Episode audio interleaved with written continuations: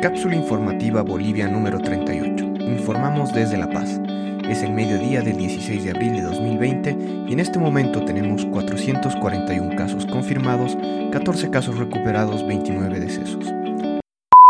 Estas son las noticias verificadas más importantes de la jornada. 1.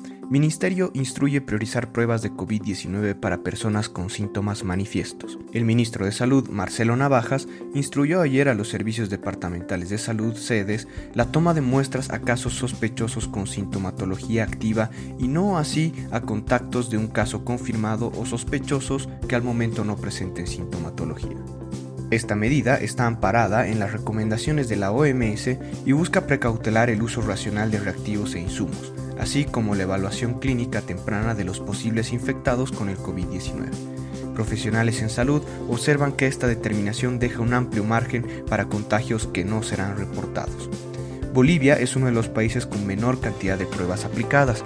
En contacto con Página 7, el jefe nacional de la Unidad de Epidemiología del Ministerio de Salud, Roberto Vargas, indicó que hasta el momento en el país se hicieron 3.067 pruebas, lo que equivale aproximadamente a 0.2 tests por cada mil habitantes.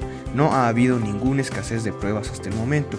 Todos los laboratorios siempre han tenido los reactivos para hacer la prueba, acotó Vargas.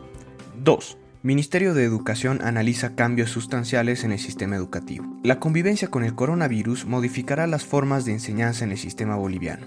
El ministro Víctor Hugo Cárdenas informó que entre los cambios se prevé un retorno gradual a las clases desde el mes de mayo, con una combinación de clases virtuales y presenciales.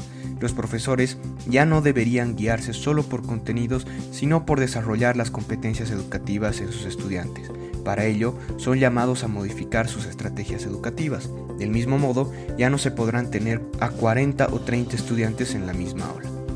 Para las áreas rurales se utilizarán sistemas de radio y televisión que están siendo diseñados y se sumarán para apoyar la educación virtual. 3. El Alto analiza encapsulamiento ante incumplimiento de la cuarentena. Con 7 nuevos contagios en las últimas 24 horas, el Alto suma 27 casos y 5 fallecidos. La alcaldesa Soledad Chapetón señaló que el incumplimiento de medidas de cuarentena sería la razón para esta posible medida. Durante este tiempo de emergencia sanitaria, el Alto ha desarrollado sus actividades con relativa normalidad. En la jornada pasada, calles y avenidas de cinco distritos fueron fumigadas como medida preventiva ante la expansión de la pandemia. Gracias por escuchar.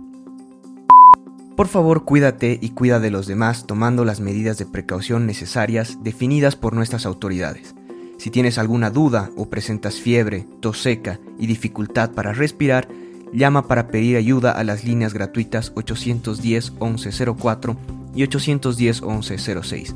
Si tienes más de 65 años y necesitas ayuda para abastecerte de alimentos o comprar medicinas, llama al 810-1005. No olviden revisar la página web boliviasegura.gov.bo para obtener información oficial al respecto del estado de la pandemia en Bolivia, como también nuestra página web cápsulainfobo.com para acceder al resto de los episodios de este podcast. Luchemos contra la desinformación y apoyándonos, entre todos saldremos de esta situación.